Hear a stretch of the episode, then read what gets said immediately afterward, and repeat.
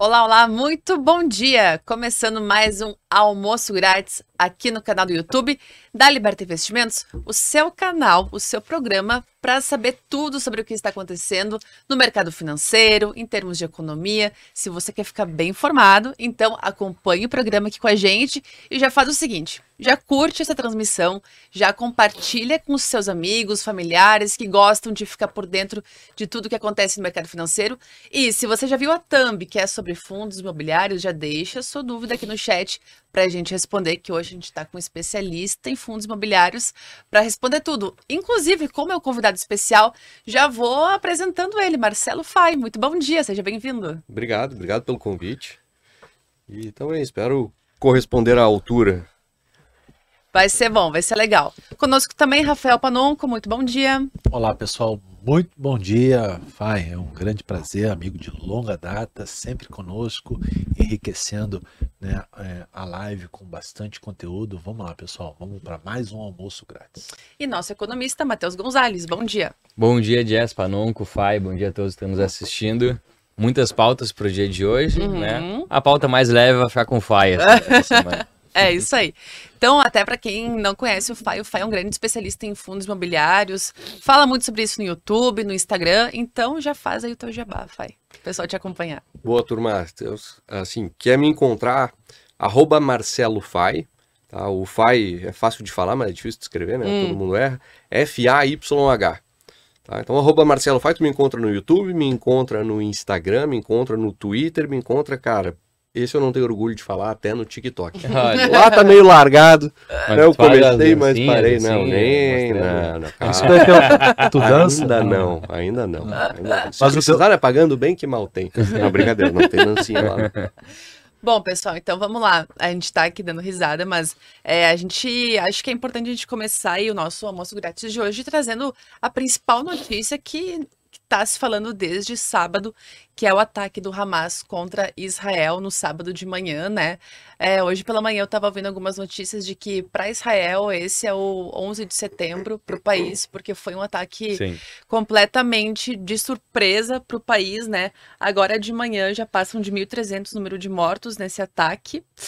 É, então temos aí essa notícia que também já está começando a afetar aí um pouco da questão do petróleo, né? A questão das, das commodities. Então é importante a gente ficar atento ao que vai acontecer nos próximos passos, porque possivelmente acho que ainda vai um pouco longe, né? É, é, não tem como a gente não começar o nosso almoço grátis falando sobre o assunto. É um assunto triste, é guerra, né? E a gente condena veemente qualquer ato de violência, principalmente quando envolve pessoas inocentes.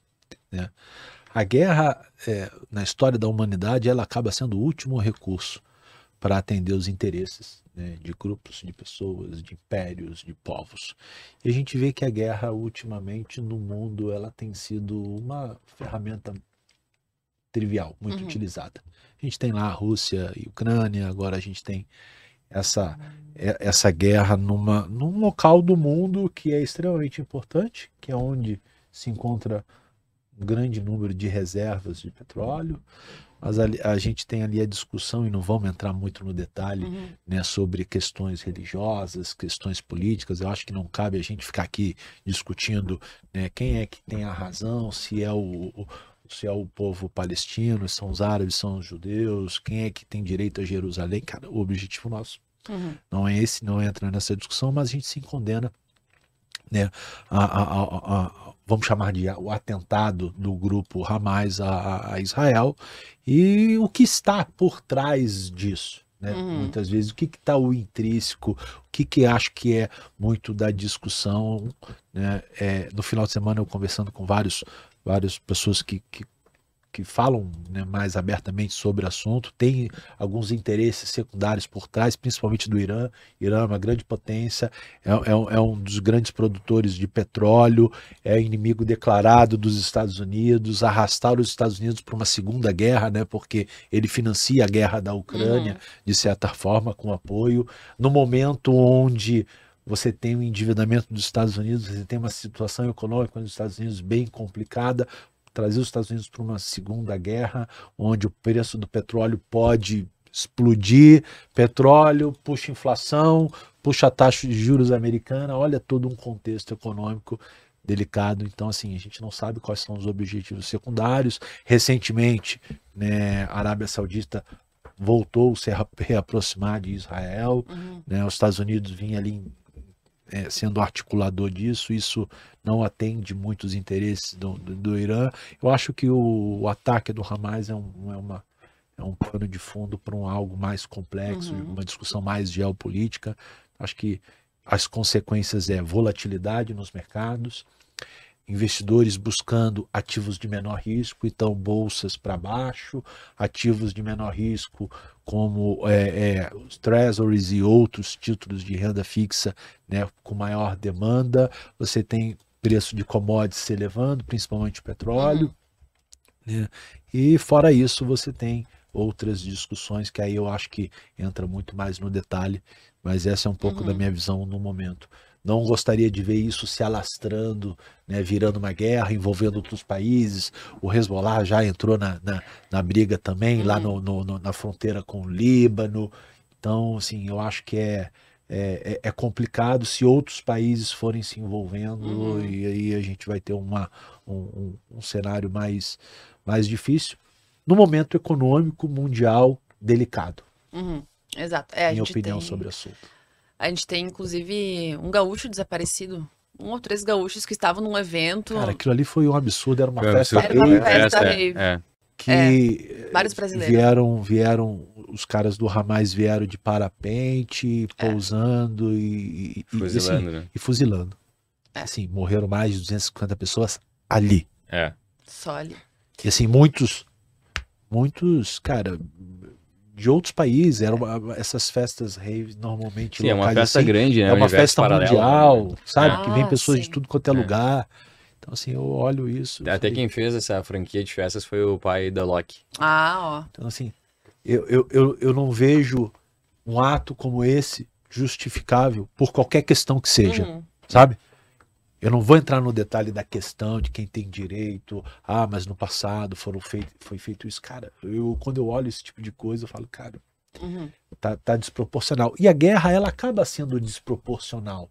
Apesar de ter as regras, né, no, naquele acordo mundial sobre as regras, o que, que pode, o que, que não pode, você está lidando com um grupo terrorista que, regras... que muitas vezes não. Não se sujeita a. A própria regra, guerra da Ucrânia ali teve um episódio onde teve uma, uma, uma cova lá com 400 pessoas mortas e muitas mulheres, crianças. Então, assim, oh. a guerra tem os seus excessos de ambos os lados. Uhum. E discutir isso, cara, eu acho. É, uhum. não, não, não, não, é, eu acho que a discussão tem que ser em outro sentido. Hein? Como que esses povos né, podem conviver? Eu acho difícil, né, principalmente para o lado do árabe, o lado do, do, do do, do islamismo, é um povo às vezes mais radical, uhum. que não, não, não tem uma, uma convivência né, com, com, com o judeu. No, em 1900, lá quando teve a criação do Estado de Israel, o lado judeu aceitou né, compartilhar e o lado palestino não aceitou. E, sim, enfim, não vamos entrar no detalhe, uhum. mas eu acho que é realmente um momento complicado e economicamente frágil. Né? Temos uma guerra naquela região. Uhum. Com toda certeza. Bom, então vamos lá, vamos vamos direto aí para o assunto que eu acho que a nossa audiência quer, quer entender hoje sobre fundos imobiliários. Esse ano 2023 marca uns 30 anos dos fundos imobiliários, desde que então as pessoas físicas puderam começar a investir nesse tipo de, de ativo. E é até legal trazer algumas curiosidades sobre os fundos imobiliários, Olha só, a gente, em, 2000, em 2018, eram 208 mil CPFs investindo em FIIs. Então, agora em 2022, já passam de 2,2 milhões de pessoas que investem aí nos fundos imobiliários. Foi um crescimento de 950%. Se tem tanta gente investindo, é porque tem motivo, é porque é um tipo de ativo muito bom para se ter na carteira e por isso estamos tão com o Marcelo Fai aqui. Fai, começa aí nos, nos explicando é, eu conheço muitas pessoas que começam a investir por meio dos FIIs, dos fundos imobiliários. Então, por que, que as pessoas, muitos investidores, começam no, no mercado financeiro investindo por meio desse tipo de ativo? Bom, vamos lá. É, a gente, assim, culturalmente, a gente é muito patrimonialista, né? Uhum. Todo mundo já provavelmente foi doutrinado pelos pais e os pais foram pelos avós e assim foi de geração em geração. Que você em algum momento na vida, quanto antes melhor, deveria comprar o seu imóvel, né? Afinal de contas, você precisa ter a segurança de ter onde morar, né? ter onde cair morto Uhum. Sim. né? Ah, e a partir daí, o próximo imóvel seria algo que te geraria renda e aí te daria uma segurança para que lá na frente, na aposentadoria, você tivesse lá uma rendinha a mais, além do que, sei lá, um- uma previdência pública Uhum. pudesse te dar, e todo mundo sabe os problemas de- da, da, da previdência pública. Então, isso está muito enraizado na gente. Só comprar um imóvel é caro, é- requer um esforço enorme não- e, e muita gente não consegue. Aí daqui a pouco aparece um fundo imobiliário que permite com que tu invista no início com 100 reais, agora com 10 reais, que com esses só esses 10 reais você consegue comprar cara, toda uma carteira de imóveis que está alocada, que vai gerar renda para ti todo Uhum. mês. É muito fácil gostar de investir em fundo imobiliário.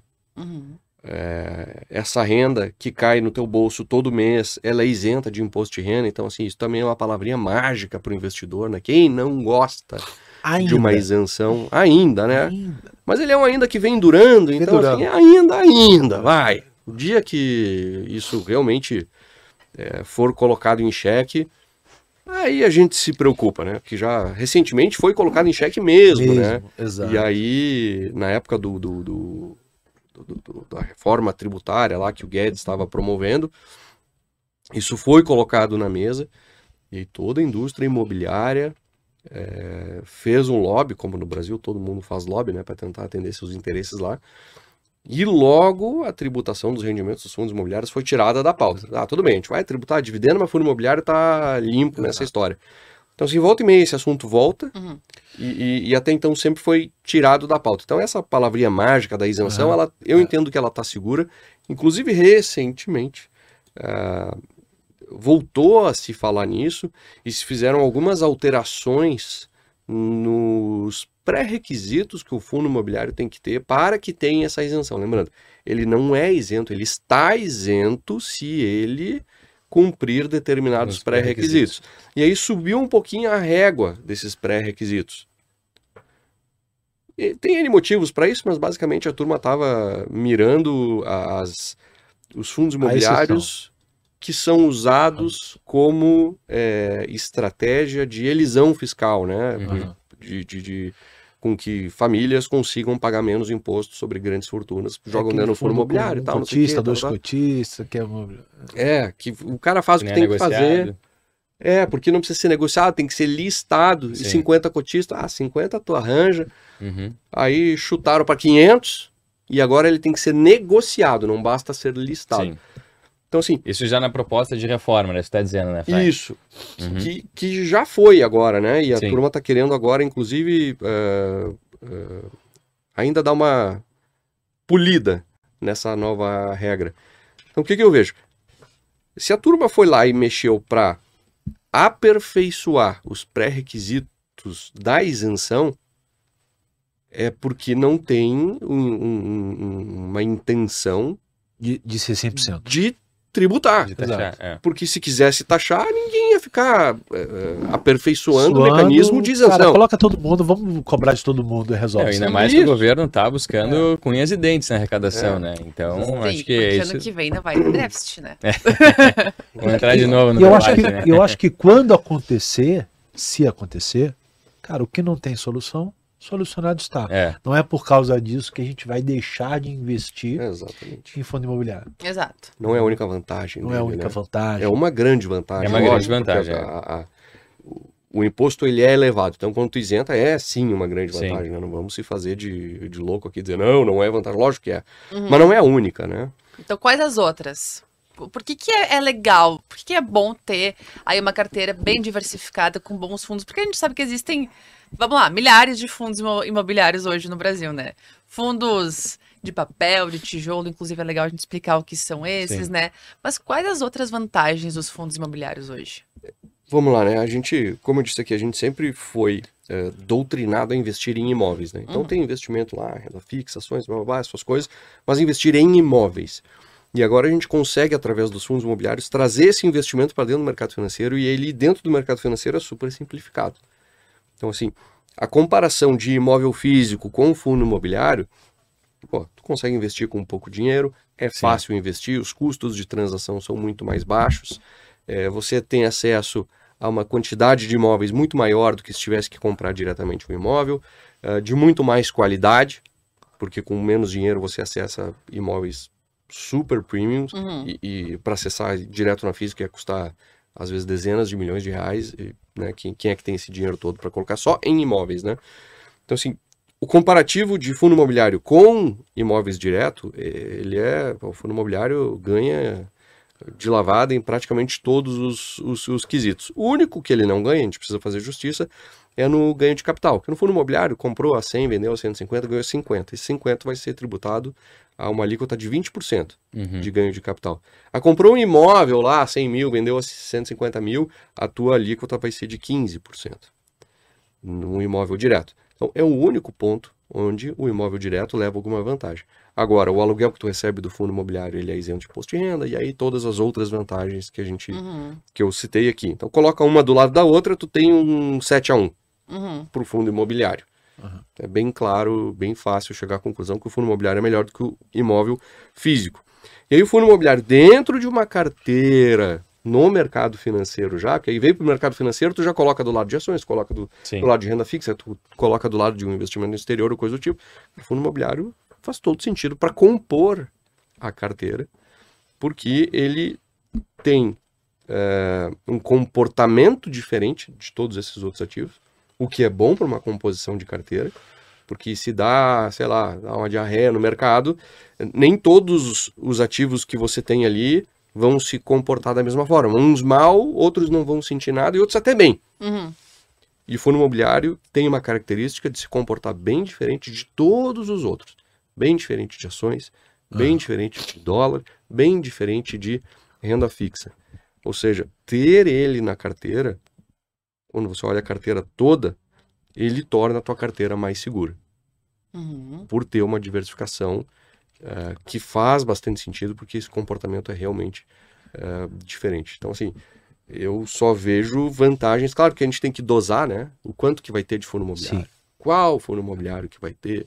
Isso tudo tem que ser bem feito. Sendo bem feito, não vejo contraindicações. Eu acho que vale é, falar um pouco, já que a gente está falando do, do- do ramo imobiliário, Uhum. Eu vou até dar um exemplo que foi muito interessante para o pessoal que está nos escutando. A gente está falando de rentabilidade, de comparando o imóvel fí- físico com, com o fundo imobiliário.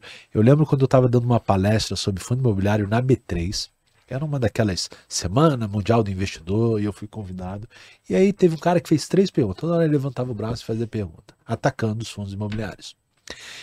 E essa pessoa, ela trabalhava no ramo imobiliário. Ah, sim. Então ela, ela na viagem, realidade, sem ela viagem. construía, ela, ela tinha uma incorporadora.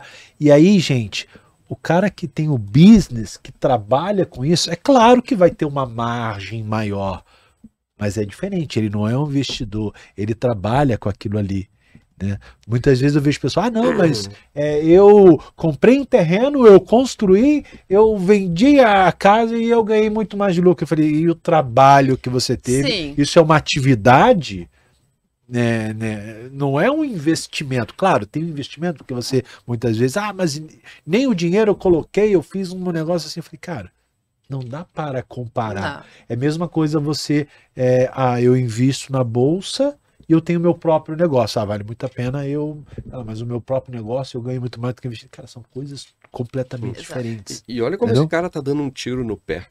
Ele acha que não, porque ele tá achando assim, ah, eu vou falar mal de fundo imobiliário, eles vão deixar de investir em fundo imobiliário e vão investir direto em imóveis. E aí ele de alguma forma vai se beneficiar.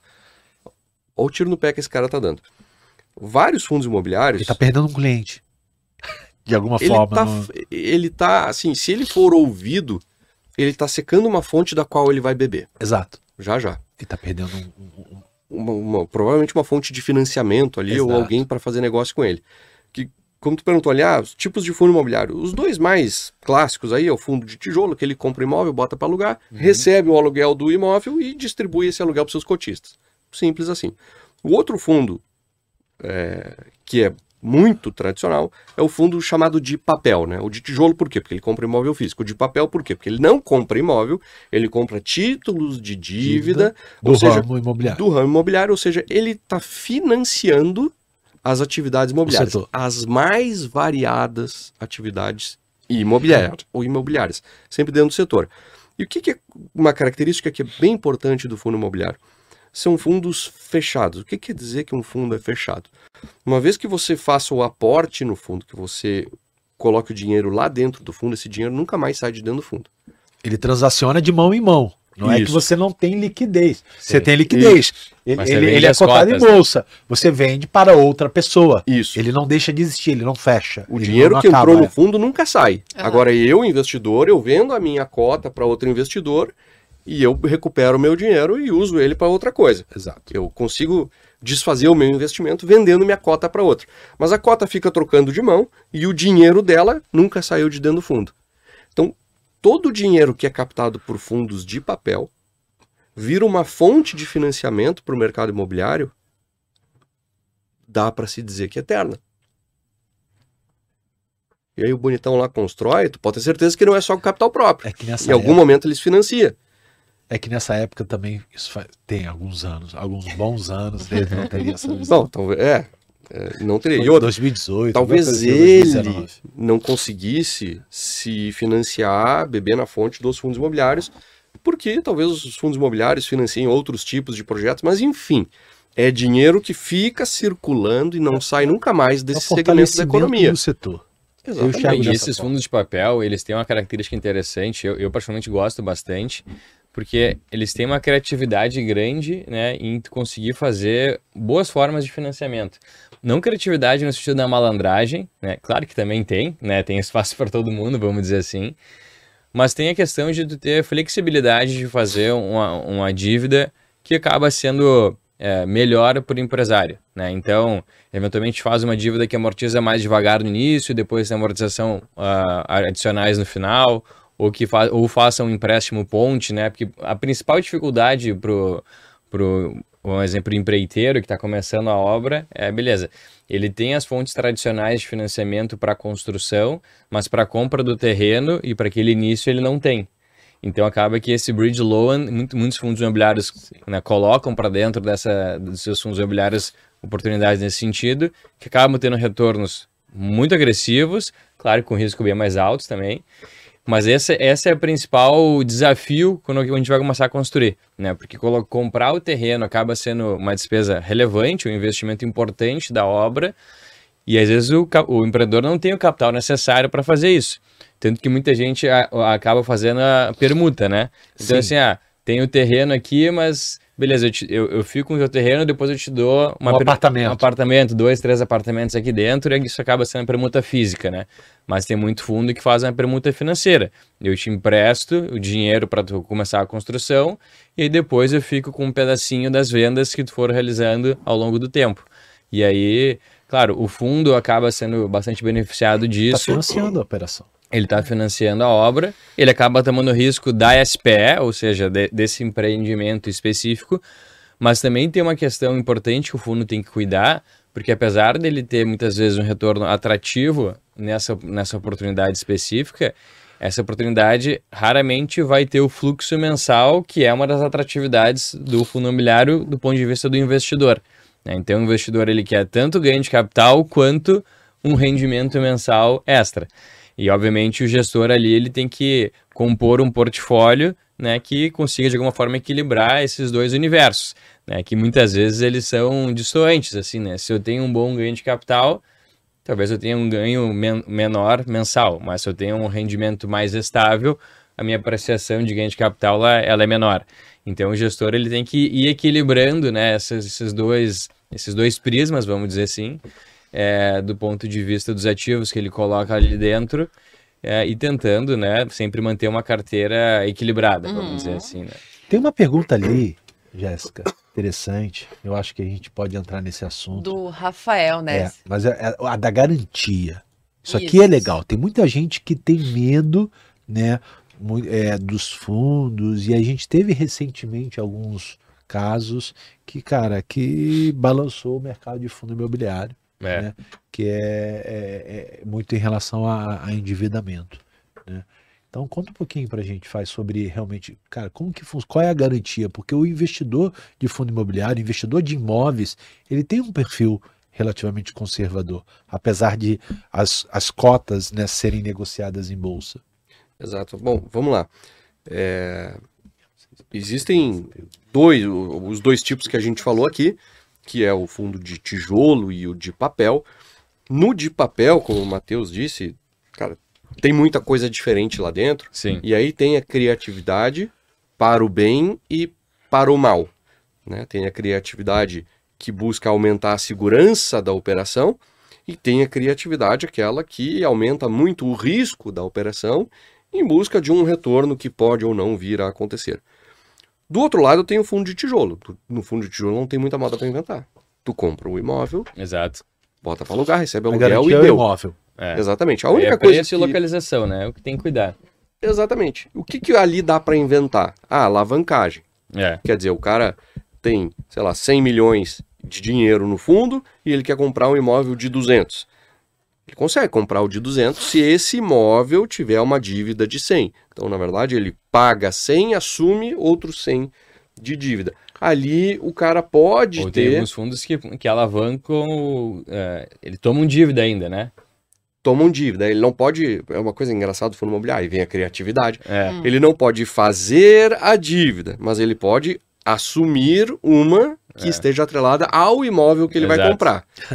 Jesus. Ha, tudo muito simples, né? Tu tem um imóvel para vender de 200, eu só tenho 100 para pagar, eu digo, faz o seguinte, filma uma dívida de 100 nesse imóvel aí. E dá para cá. E dá para cá. eu pago a dívida e te dou 100. Isso. Tu, tu é. basicamente tu vai pegar um empréstimo de 100, pega esse dinheiro, põe no bolso e o fundo, o, o imóvel tem que pagar o 100 lá pro cara que emprestou dinheiro. Então tu pegou teu 100 agora, eu toma pego um 100. imóvel, toma meu 100, tu levou teus 200. Mas o imóvel tem uma dívida lá. Mas o imóvel tem uma dívida. É. Aí eu recebo o imóvel e tenho uma, uma dívida, dívida, de 100 para pagar agora. Assim, eu não posso, Isso é eu, fundo imobiliário, não poderia fazer a dívida, é. mas eu posso pegar o imóvel que Com tenha dívida. a dívida. É. Então, Sim, essa alavancagem. No, na SPE, não no fundo, né? Isso, exatamente. Então, essa alavancagem acontece e essa alavancagem ela oferece um risco maior para o tijolo, porque agora não é só tijolo, é o tijolo mais uma dívida, e aí tu tem que pensar o seguinte, pô, é, eu assumi uma dívida de 100, paguei outro 100, o imóvel vale 200. Esse imóvel daqui para frente, ele pode se valorizar, e aí deu tudo certo, porque a dívida vai continuar hum. sendo 100, e o imóvel se valoriza, e aí eu ganho dinheiro, ótimo, mas o imóvel pode eventualmente desvalorizar também. Aí temos um, um problema. Então, a, a dívida ela, ela, traz algum risco, mas a ponto de, como ele falou assim, ah, pode acontecer de evaporar? Não. Não. O imóvel jamais vai evaporar. vai evaporar. O que pode acontecer é, saiba que comprou um imóvel de 200, pagando 100, assumindo outro 100. Se aquele 200 virar 250, é. vai estar feliz da vida. Se aquele 200 virar 150, é você tem um, um problema. Vai ter um, vai ter um prejuízo ali. É, mas, mas, perder o imóvel ou eu perder acho... todo o patrimônio, cara, esquece, isso não vai acontecer, não precisa se preocupar com esse tipo é, de coisa. Eu acho que tem algumas situações que aí o investidor ele tem que fugir. Por exemplo, cara, é, fundo imobiliário de um único imóvel com um único inquilino, que era é. aquele caso lá de Macaé que tinha aquele edifício Sim, que o Petrobras, locatário é. era Petrobras, é. e na época que que teve o IPO, todo mundo falou, não, mas o, é, né? o inquilino é a Petrobras. É. Cara, e aí depois aconteceu tudo que aconteceu com a Petrobras e nem não sei dá. se aquele fundo ainda é listado. Cara, ele e... é listado e tá desocupado, um pipinaço. Aqui, tá desocupado, é um puta de um pepino. Mas isso é um pouco previsível. Pô, eu vou colocar meu dinheiro num fundo que tem um único imóvel, que é na cidade de Macaé, que é uma região que vive para o petróleo, Sim. com um único inquilino. Pá, tudo vou, vai dar né? errado, né? Tem tudo é. para dar errado, né? Entendeu? Então, assim. É, é aquela questão, né? Quando a gente monta um portfólio, dificilmente a gente vai recomendar um portfólio com apenas um ativo. se eu vou comprar um fundo imobiliário, eu vou fazer essa, essa mesma erro, vamos dizer assim, eu vou comprar um fundo imobiliário que só tenha um ativo, não tem muito sentido, né? Então a ideia é quanto quanto mais possível é a diversificação, é. acaba sendo mais interessante. Do ponto de vista dos fundos de tijolo, é difícil a gente pegar um fundo que tenha 60, 70, 80 empreendimentos, né? Porque, enfim, custa muito caro, né? Colocar uhum. um tijolo para dentro.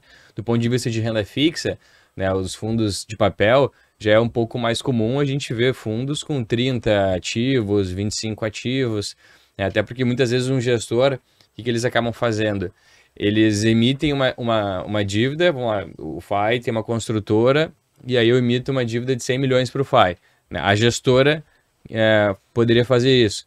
Só que eventualmente ela não tem capacidade de assumir esses 100 milhões. Então ela, ele conversa com a gestora Jéssica, com a gestora Panonco uhum. e divide: ó, eu fico com 30, tu fica com 30, o Panonco fica com 40, e aí cada um vai, vai um pouquinho para os seus fundos. Já no fundo, já no de tijolo é até dá para fazer isso, mas acaba ficando um pouco mais difícil, né? Os gestores geralmente consomem 100%, né? Fica com 100% uhum. da propriedade do, do bem, né? Acho que é legal a gente também comentar, já puxando aqui o comentário do Rafael, estava olhando o FIIs de infraestrutura. A gente está aqui falando de Boa. fundos imobiliários, né? Então, mercado imobiliário, mas esses FIIs podem estar atrelados também a outros setores, a parte imobiliária de outros setores, tipo infraestrutura, shopping centers, por exemplo, são, a, a gente já trabalha com agro, agros. que a gente fala bastante, é, Então acho que também é legal trazer que assim, fundos imobiliários é, estão atrelados à parte imobiliária, de, de moradia de fato, mas também a tudo que é tipo de construção, né, Fai? É, exatamente. Vamos lá. Uh, é importante a turma entender assim que existem três coisas que são diferentes entre si. Fundo imobiliário é uma coisa, Fiagro é outra Exato, coisa. Uhum. Não é, o Fiagro não é um fundo imobiliário que investe Do no agronegócio. Não, ele é um, é um Fiagro. É outra é. história. Parte da legislação é, é semelhante, é, é parecido, mas não é a mesma é. coisa. Eu costumo dizer o seguinte, para facilitar a coisa, que o que, que é igual? É listado em bolsa. E paga dividendo. Paga dividendo todo mês, em tese, né? O, o fundo imobiliário em tese também. Sim, em tese. Porque é. se, se eu é. disser que todos pagam, vai ter um desgraçado que não paga lá, eu ah, é. o é. né? Não, tem isenção. E tem isenção. Essa, essa é a parte igual. A partir dali começou a ficar diferente.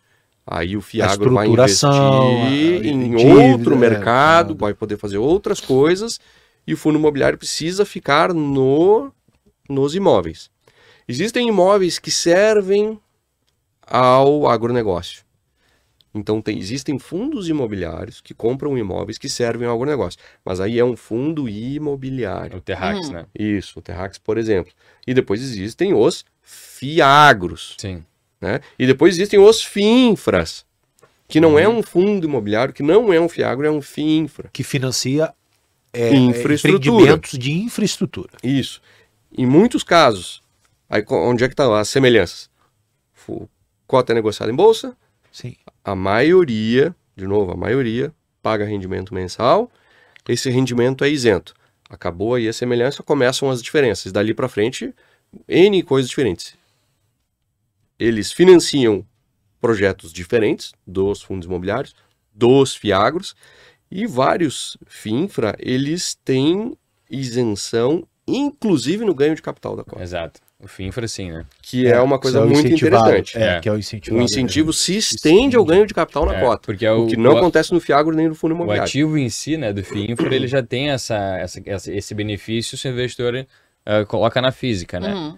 Uh, mas o CRA também tem, por exemplo, né, assim como o CRI, mas eles uh, não levam para o fundo o benefício de ganho de capital. No caso ali, do, free, do FINFRA, sim, ele leva para o fundo. Ali né? tem uma pergunta, ó, LCI é um fundo imobiliário? Não, não é. Não é um fundo é bem diferente. Né? Bem, bem, bem, bem, bem diferente, uhum. assim. É. A LCI, o que, que acontece?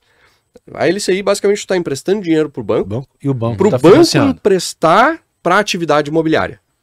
Mas o teu risco é banco. Teu risco é Quem banco. te deve é o banco. O que o banco vai fazer com esse dinheiro, se ele ganhar ou perder dinheiro lá para ti, tanto faz. O banco que tenha lucro ou prejuízo com a operação, azar. Ele tem que te pagar o combinado na LCI. Então é bem Mas diferente. existe a obrigatoriedade, por ser uma LCI, do banco financiar o, o ramo imobiliário. Isso, esse é um dinheiro que tu emprestou para o banco que está carimbado. precisa, que, ó, precisa ir ser pro, pro imobiliário. investido em negócios imobiliários, financiar atividades imobiliárias. Uhum. Mas deu. Depois daquilo ali, cara, é tu que emprestou pro banco, o banco que deve para ti e acabou. Então é um investimento de renda fixa, tipo CDB, qualquer coisa, só que ele é temático. Ele é para fundo imobiliário e ele é isento de imposto de renda também. Entendi. A gente tem aqui uma pergunta do Márcio Nogueira. Se, o, se um fundo der prejuízo ou falir, quem é que cobra esse prejuízo? Vamos lá. É... Quais os assim, riscos disso acontecer? Ah, se tu vai no detalhe do detalhe do detalhe da coisa, você vai descobrir lá na lei, e parece estar muito claro, que se o fundo ficar com patrimônio negativo, o cotista não é chamado a tapar buraco, a honrar. Mas tem gente que diz o contrário. Aí tu fala, ah, mas que a interpretação do não sei o quê. Pai, nunca aconteceu, muito longe de acontecer. A chance disso acontecer com fundo imobiliário é assim. Ela serve muito mais a um exemplo hipotético do que a qualquer coisa próximo da realidade. Então, assim, eu, eu posso te dizer o seguinte: não vai acontecer. E se tu lê a legislação, tu vai ficar com a impressão, que é a mesma que eu tenho, que para mim não é uma impressão, para mim é uma certeza, mas como tem gente que tem outra certeza, né? Quem é o cara da certeza Sim. certa, a gente não sabe. É, porque... Mas para mim, não, de forma nenhuma. Tecnicamente, é chamado... até pela, pela nova legislação, né? É, pela lei da liberdade econômica, se o CNPJ ele tem problemas, isso não, trans, isso não transpassa para os sócios. Então não deveria, né, o Exato. cotista ter que aportar é. dinheiro para honrar ali os débitos, né, uhum. né, que Exatamente. fiquem na, na, na, empresa. Hoje, hoje é muito fácil você investir no exterior dolarizar uma parte do, do, do, seu patrimônio e investir lá fora. E lá fora também tem né, os fundos imobiliários, os REITs. Se a gente comparar fundo imobiliário e REITs, o que, que hoje você, você diria para o investidor? Vale a pena investir em, no, no, no, fundo imobiliário estrangeiro ou você fica numa visão só Brasil? Cara, é assim, eu acho que vale, mas não é para todo mundo. E também o, o como fazer isso, né? Tem 5 mil formas diferentes de tu investir no exterior. E quando eu digo investir no exterior, eu tô, assim...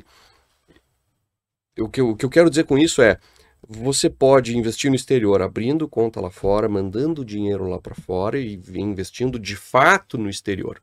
Você pode investir num fundo de investimento aqui no Brasil que, que por fora. sua vez investe lá fora continua, na minha cabeça, tu continua investindo no exterior. Tu tá te expondo. O risco um... tá atrelado a um ativo no exterior. o retorno tá atrelado todinho lá. Uhum. Só que tu tá pegando um atalho aqui, facilitando a tua vida. Pode fazer isso via ETF, via fundo, via N coisas assim. Então, assim, eu entendo que faz sentido, sim, é, investir. O que tem que avaliar é como que tu vai fazer isso, né?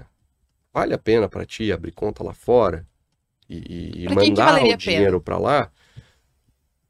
Já, já, já que tem esse, esse, trabalho aí. É uma questão é. de opinião. A tá? tarifação também é diferente. A tarifação é diferente, a questão sucessória é diferente, a declaração de imposto de renda é diferente. Cara, é tudo tão diferente que, assim, na minha opinião, e aí é o que eu faço para mim.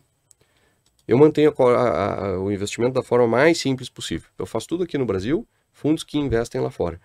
Por quê? É... Bom, Fase de vida. Eu não estou numa fase de vida em que eu tenho total segurança de que o dinheiro que eu mandar lá para fora, eu provavelmente nunca mais vou precisar repatriar ele. Se aparecer algum negócio, se acontecer alguma coisa, talvez eu tenha que recolher volta. as fichas da mesa e aí eu vou ter que trazer o dinheiro lá de fora de novo. Aí para mandar lá para fora, eu gastei uma grana, com conversão de câmbio, isso, aquilo, e para trazer de volta, outra. Se eu não deixar muito tempo o dinheiro lá fora, isso pesa. Então, o spread do câmbio, você diz. O spread do câmbio, é. Isso aí vai pesar para mim, então eu vou pelo caminho mais fácil aqui. Outra coisa, a questão uh, sucessória, que a maioria das pessoas não dá muita bola para isso. Mas se inventa de acontecer alguma coisa comigo, cara, a minha família não, não vai... vai... fazer a menor ideia de como vai conseguir repatriar e, aquela meia dúzia de, de, de investimento que eu botei lá fora olha a dor de cabeça que eu potencialmente vou criar para eles. Por quê? Porque não é tanto assim, o FI não tá rico ainda. Agora, o FI rico. Tá escondendo o jogo, tem aquele fundinho offshore lá. Ah, era bom. o FI rico vai montar uma estrutura que, se acontecer alguma coisa Tem com o transmissão. alguém chega aqui e, e mostra para minha família como é que faz para repatriar aquilo. Aí eu botaria o meu dinheiro lá fora. Enquanto isso, eu prefiro fazer da forma mais simples.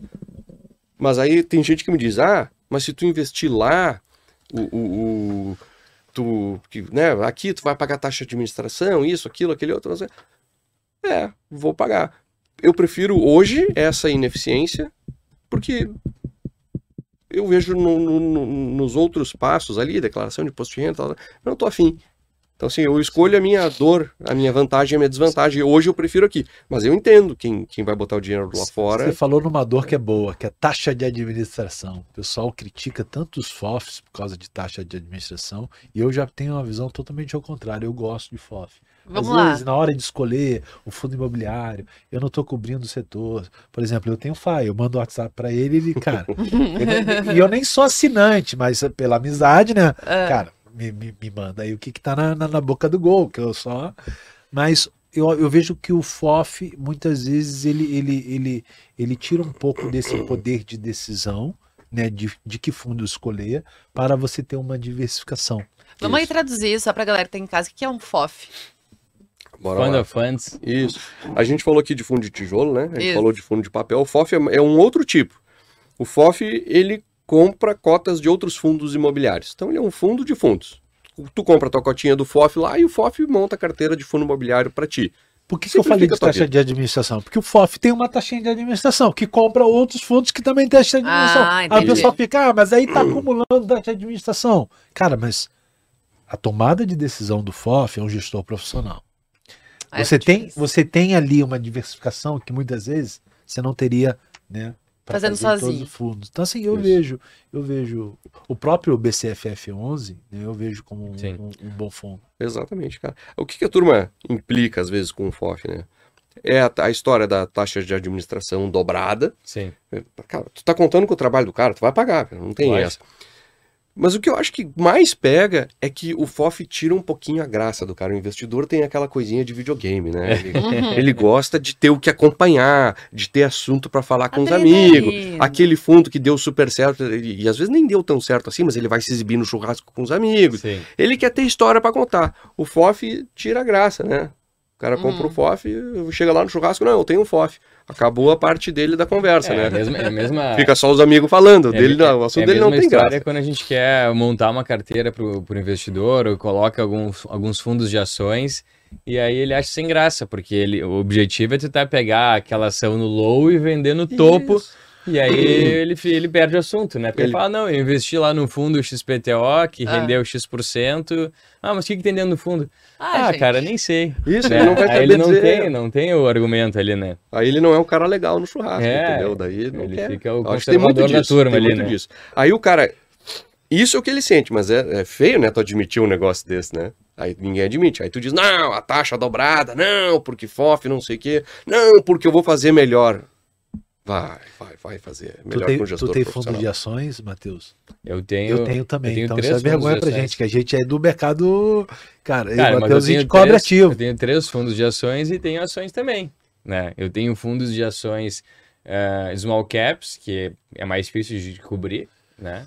E eu tenho fundo de ações no exterior, que também é mais difícil de descobrir. Então eu fico fazendo mais feijão com arroz, vamos dizer assim, e deixo o que é mais difícil, uh, terceirizo a, a operação, né? Coloco para gestores fazer. É O teu feijão com arroz é um, né? O meu é outro. O meu feijão com arroz é fundo imobiliário. Então eu tenho a minha Exato. carteira de fundo imobiliário, mas eu tenho um fundo de ações, um fundo de small caps e um fundo de investimento lá fora. É. É isso aí. Cara, onde eu não sou muito bom, eu... Posso falar, né? Pode? Da Trígono. Eu também. Acho eles muito bons. Cara, mas aí o, o É. feijão com arroz em comum é que vocês diversificam, entendeu? Eu acho que aí é o maior feijão com arroz de todo É, investidor. vamos dizer assim, não sei se é, É. feijão com arroz, mas a premissa, né, que nós Sim. dois utilizamos é de que tem que ter uma carteira diversificada. É isso. E aonde tu domina, tu mesmo faz. É. Aonde tu entende que tu não é tão bom assim, Eu, eu diversi- terceirizo. eu É isso acabo diversificando É. até onde eu domino. Porque assim, eu invisto em ações com uma tese, com uma cabeça. E aí eu faço a gestão do meu portfólio daquela forma. Só que às vezes eu olho e falo, pá, deixa eu alocar um pouco do meu dinheiro em outras formas sim, de sim, enxergar sim. o mercado de ações. Que aí eu sei que tem um gestor tal que é bom, uhum. cara, que ele tem uma forma um pouco diferente de que se eu tiver errado, opa, pelo menos o meu dinheiro não paga, né? O meu patrimônio não paga tão, tão forte. Uhum. E aí a gente está falando de mercado de ações, né? Né? Ou seja, eu não sou tão penalizado assim, porque eu acabo construindo algumas, algumas teses de investimento que, cara, eu vou investir em, nesse, nesse setor e, cara, não me enche uhum. o saco com outras teses. Não, e, é bem isso, e eu não assim, mudo isso com tanta frequência, entendeu? O meu, a minha, o meu feijão com arroz, assim, eu cubro poucas empresas que eu conheço, que eu gosto, que eu já gastei algum tempo analisando.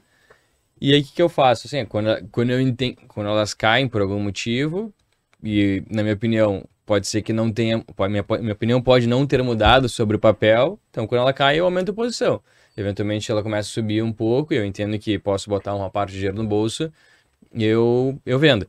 O que eu não faço é, até por uma questão de tempo, é começar a comprar mais e mais e mais empresas, e daqui a pouco eu ter 15 ações no meu, no meu, no meu, na minha, assim, no meu portfólio, em que eu faço administração direto. Por que isso?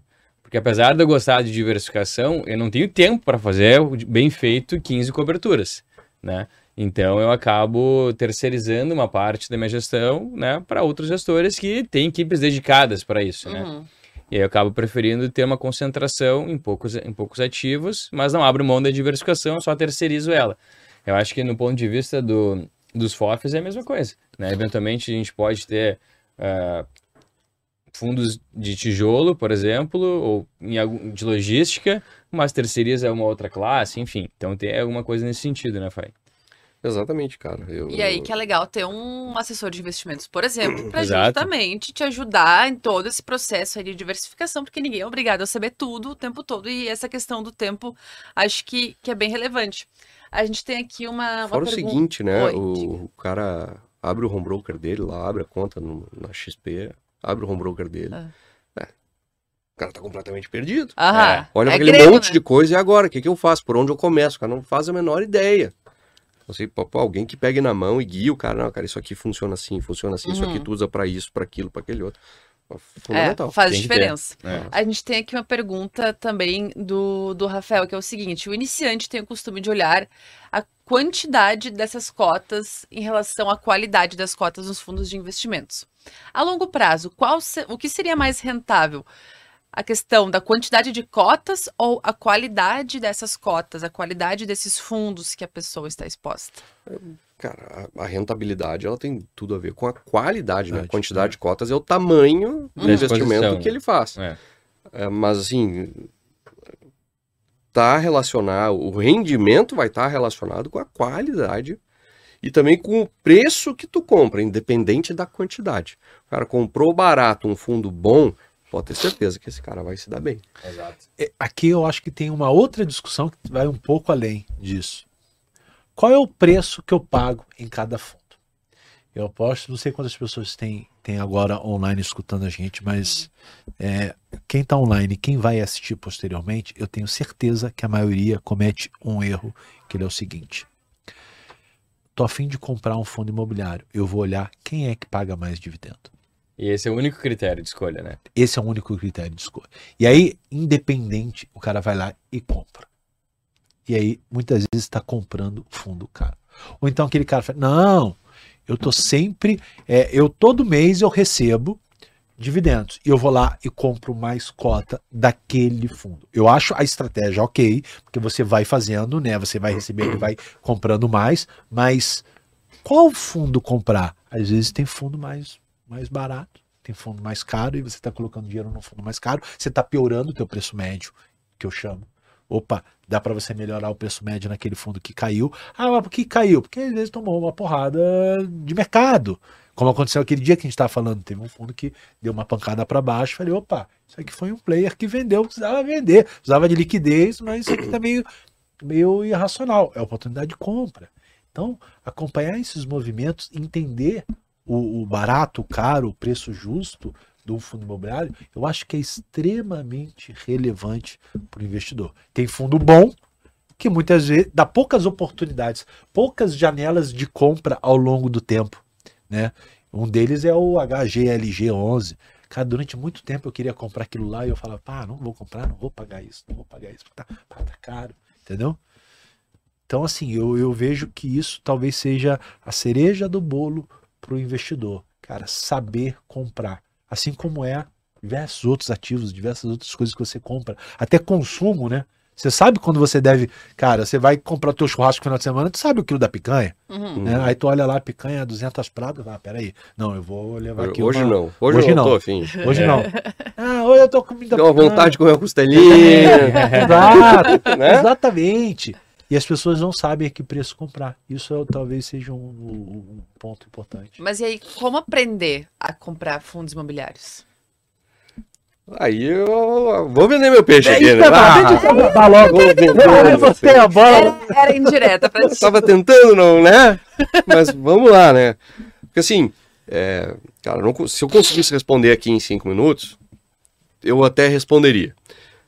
Mas essa é uma resposta que leva mais tempo. Tá? Então você tem. É, vamos lá. A forma mais rápida de conseguir uma resposta de qualidade para isso, cara, é assinando um analista que vai te dar a recomendação de quais são os melhores fundos imobiliários e também o quanto pagar por cada um deles. Aí você tem a resposta pronta. Uhum. Ah, mas eu não quero ter só a resposta pronta. Bom, então você faça um curso de fundos imobiliários, onde você aprende a analisar, identificar quais são os bons fundos imobiliários, os melhores fundos imobiliários, como montar uma carteira com eles e saber que preço pagar por eles. É mais demorado, né? Tem que fazer o curso, uhum, tem que botar em prática, tem que começar a analisar, mas isso é um conhecimento que depois ninguém tira de ti, tu carrega como um legado para o resto da sua vida. Né? Então você ou pega o peixe pronto, a resposta pronta, ou pega então a, a, a aprende a pescar, por assim uhum. dizer, né?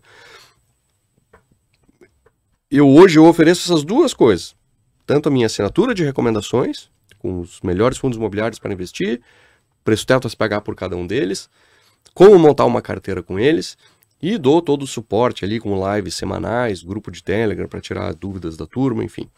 E também tem o curso, onde eu ensino tudo que eu sei sobre fundos imobiliários, inclusive o meu método, que é o que dá origem para as minhas recomendações lá na assinatura. Você tem a opção de pegar os dois juntos, num combo que inclusive vai te dar um, um, um acesso por tempo estendido, né, por dois anos. Então é dois anos de acesso tanto ao curso quanto da a, a assinatura. Uh, se a gente tiver como escrever no chat, só coloca o arroba ali, meu, do, do Instagram, né? O arroba Marcelo Fai. Me chama lá no Instagram, me chama no direct, sou eu mesmo que respondo, tá? Não tem ninguém lá respondendo por mim.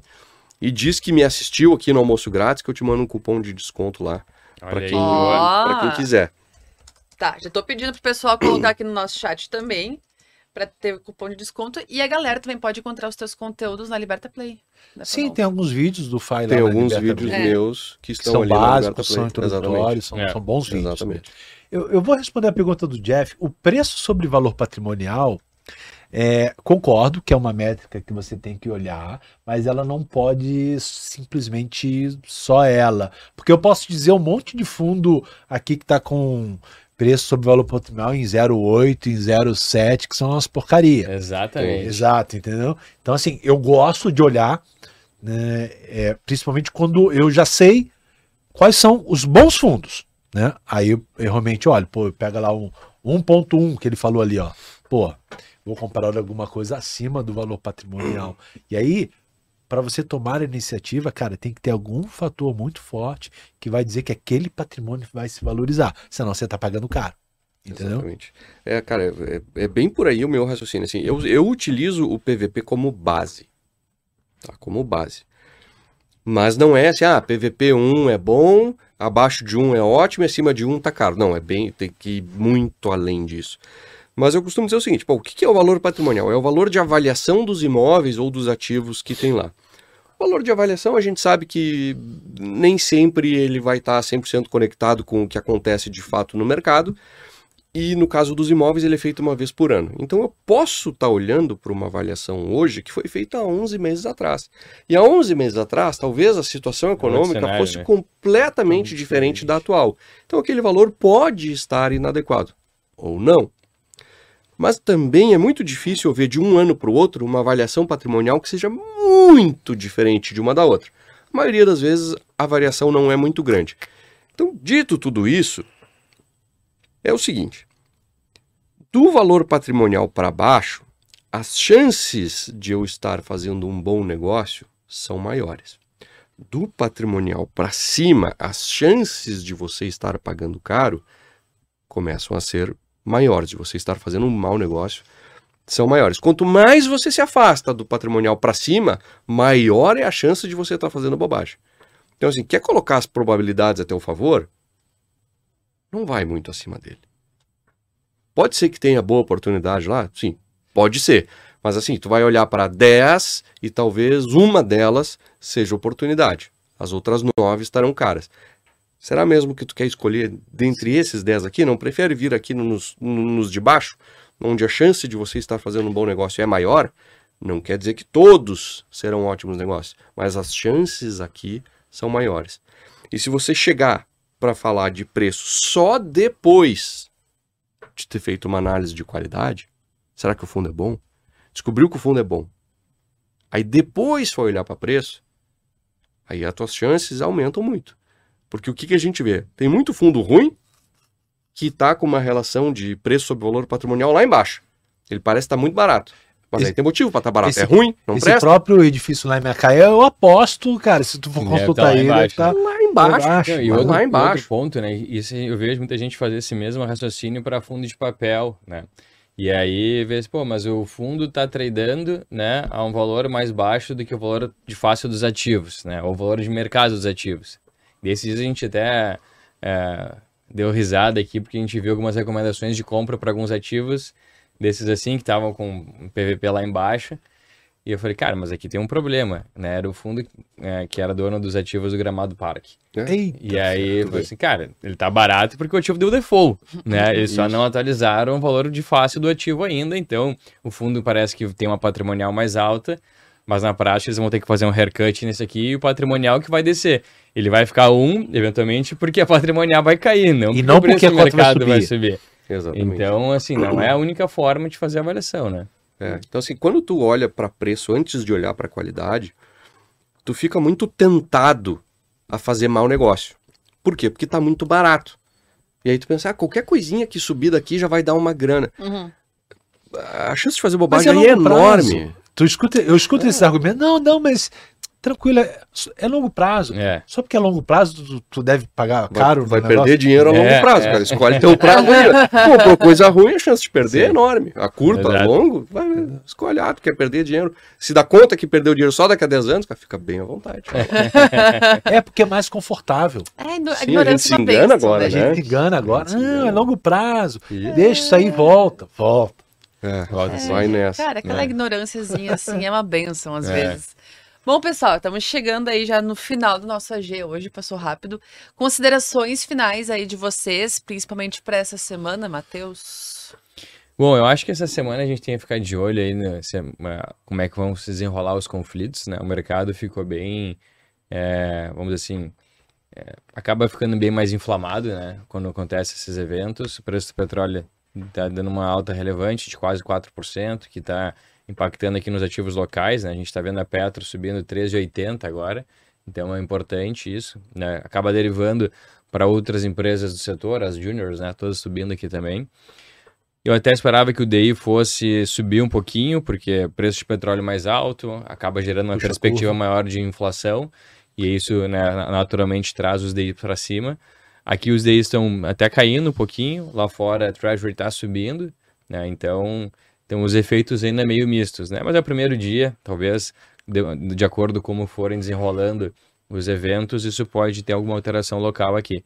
Mas, de curto prazo, acaba sendo essa, vamos dizer assim, o, os, os holofotes têm que ficar de olho nisso, né? Em cima disso.